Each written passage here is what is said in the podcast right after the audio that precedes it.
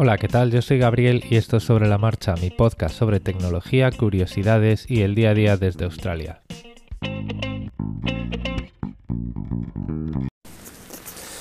Bueno, pues hoy es viernes, toca viernes de comentarios y no sé si se oye, pero aquí está cayendo la del pulpo.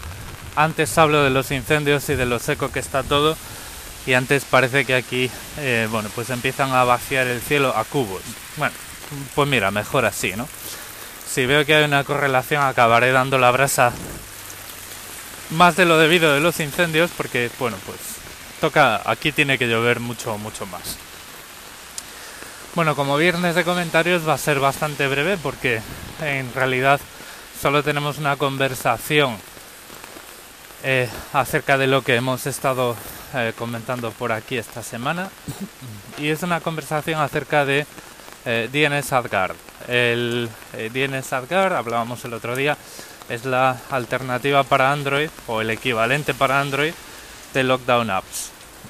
son unas aplicaciones que tú colocas en tu móvil, instalas en tu móvil y al activarlas hacen ese filtro de DNS que bloquea todos los, eh, tanto los anuncios, las peticiones que las aplicaciones, las librerías de publicidad hacen a los servicios de eh, entrega de anuncios para que tú veas los anuncios, tanto como las em, eh, los envíos de información de las aplicaciones que hacen para traquearte, para hacer ese perfil de comportamiento, ese perfil de navegación, telemetría y sobre todo pues perfil sociológico para colocarte anuncios que ya sabemos que esos anuncios si solo fueran anuncios pues estaría bien pero si esos perfiles también se utilizan y también se revenden por ahí para colocarte eh, desinformación y eh, manipulación en las cronologías de las redes sociales, pues es malo y no lo queremos.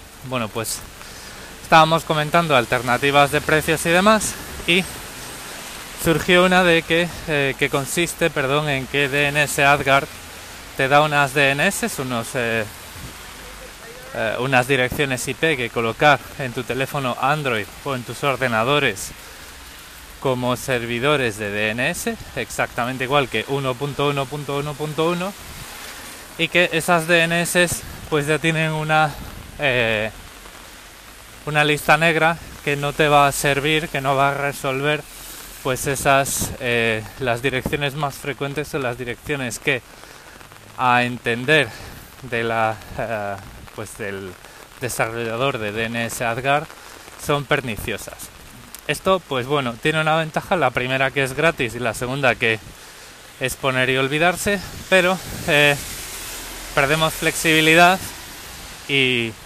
ocurren dos cosas. Al perder flexibilidad, pues no podemos no podemos eh, corregir las situaciones que estas DNS imponen, es decir, no podemos ir a ninguna lista blanca para permitir em, peticiones a una determinada API de una determinada aplicación, por lo tanto, pues a lo mejor pues lo que va a pasar es que si no nos funciona una determinada aplicación, pues eh, nos vamos a tener que sacudir, ¿vale? Y luego por otro lado está que eh, debemos revisar los logs que esta compañía hace de nuestras peticiones de DNS, ¿vale? Aquí volvemos a hablar a toda esa conversación, volvemos a mencionar toda esa conversación de las DNS seguras porque queremos cifrar nuestras peticiones de DNS. Eh, si anotamos todas las peticiones de DNS podemos hacer un perfil de comportamiento, etcétera, etcétera, etcétera. Bueno, pues tenemos que verificar. No estoy desconfiando abiertamente, ¿vale?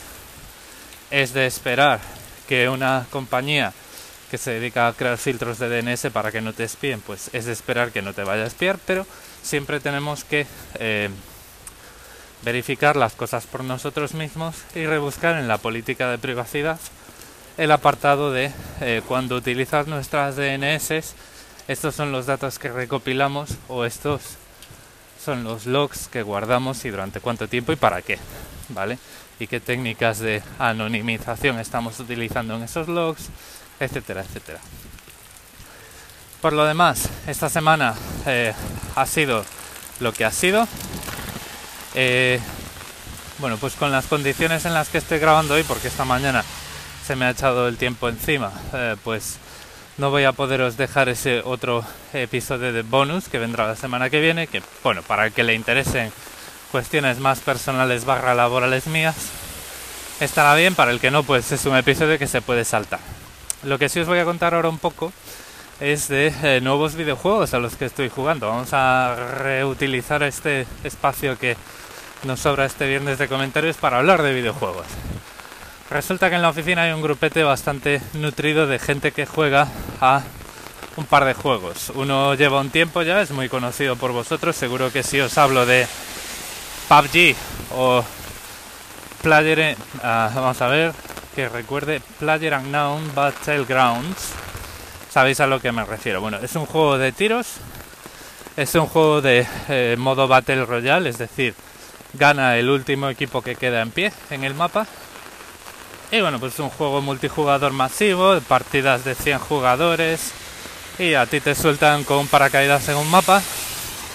Y es como cuando jugábamos de pequeños a las pistolas en el campo, ¿no? Tú ibas con una pistola que era un palo, ibas ahí paño, paño, paño, y entonces pues tenías que, que ser el último que quedaba en pie. Bueno, pues esto es igual. Es el juego de las pistolas de cuando éramos pequeños y jugábamos en el campo, pero para PC y multijugador.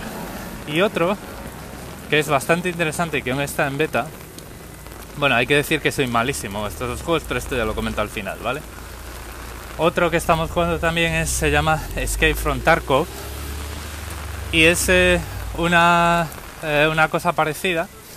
Hay varios equipos un mapa, que es eh, un mapa es una región de Tarkov, que es una ciudad ficticia al noroeste de Rusia, después de una guerra y no sé qué, no sé cuánta, ahí ponen un poco de narrativa alrededor, pero vamos, lo que hay que hacer en ese en ese juego es escapar del mapa. Eh, hay unos determinados puntos de extracción y tienes que escapar del mapa sin que te maten, básicamente. Hay que sobrevivir, ¿vale? Entonces es un juego mucho más lento, si cabe, que PUBG, que ya es lento de por sí, eh, en el que te tienes que preocupar de tu camuflaje, de tus armas, te pasas mucho, mucho tiempo organizando el inventario. Es un juego en el que no puedes ir a lo loco porque si te matan, todo lo que hayas llevado encima lo pierdes y ya no lo tienes para la siguiente partida. Tienes una guarida en la que puedes construir cosas y puestos que te dan pues más habilidades, que te permiten fabricar munición, medicinas, eh, comida, etcétera, etcétera e incluso, eh, que yo por supuesto no he llegado a eso porque parece que seguro que hay que ser muy pro en el juego, te puedes montar una un centro de minado de Bitcoin para tener más dinero dentro del juego. Ya os digo, es un juego que está en beta, eh, falla bastante, pero bueno, nos hemos echado ahí unas partidas, es bastante divertido. Eh, soy malísimo a estos juegos, malísimo, malísimo porque yo siempre he jugado a juegos de este tipo, pero juegos más rápidos, más de entrar a saco. Eh, tipo pues eh, Quake para los para los más añejos o Destiny 2 para los que podamos tener ya estar hablando de juegos del presente. Entonces bueno, pues ahí estamos intentando avanzar, vamos mejorando poquito a poquito, pero la cosa la cosa cuesta. Os diría de jugar, pero em, estos juegos al final eh, no son como los juegos de consola tipo Gears of War o Destiny 2 en los que, bueno, pues eh, la consola hace un poquito de heurística a la hora de apuntar. Son juegos en los que hay que ser muy preciso e incluso, pues eh, yo conozco gente que es capaz de notar la desventaja de jugar en un mapa en el que hay un retraso por cuestiones de red de más de 100 milisegundos. Entonces, pues eso hace las cosas pues algo complicadas para jugar desde España a Australia, pero bueno, es algo que en los inicios de Sobre la Marcha siempre hablaba un poquito de videojuegos y por qué no retomarlo de vez en cuando, sobre todo si nos sobra un ratito de viernes. Lo voy a dejar aquí porque me estoy empapando y porque bueno, de videojuegos está bien hablar, pero lo justo eh, ha sido un placer volver a estar con vosotros. Espero que esta semana os haya resultado interesante y nos vamos escuchando el resto del mes. Madre mía de mi vida, la que está cayendo aquí. Y claro, tengo la pantalla mojada y el dedo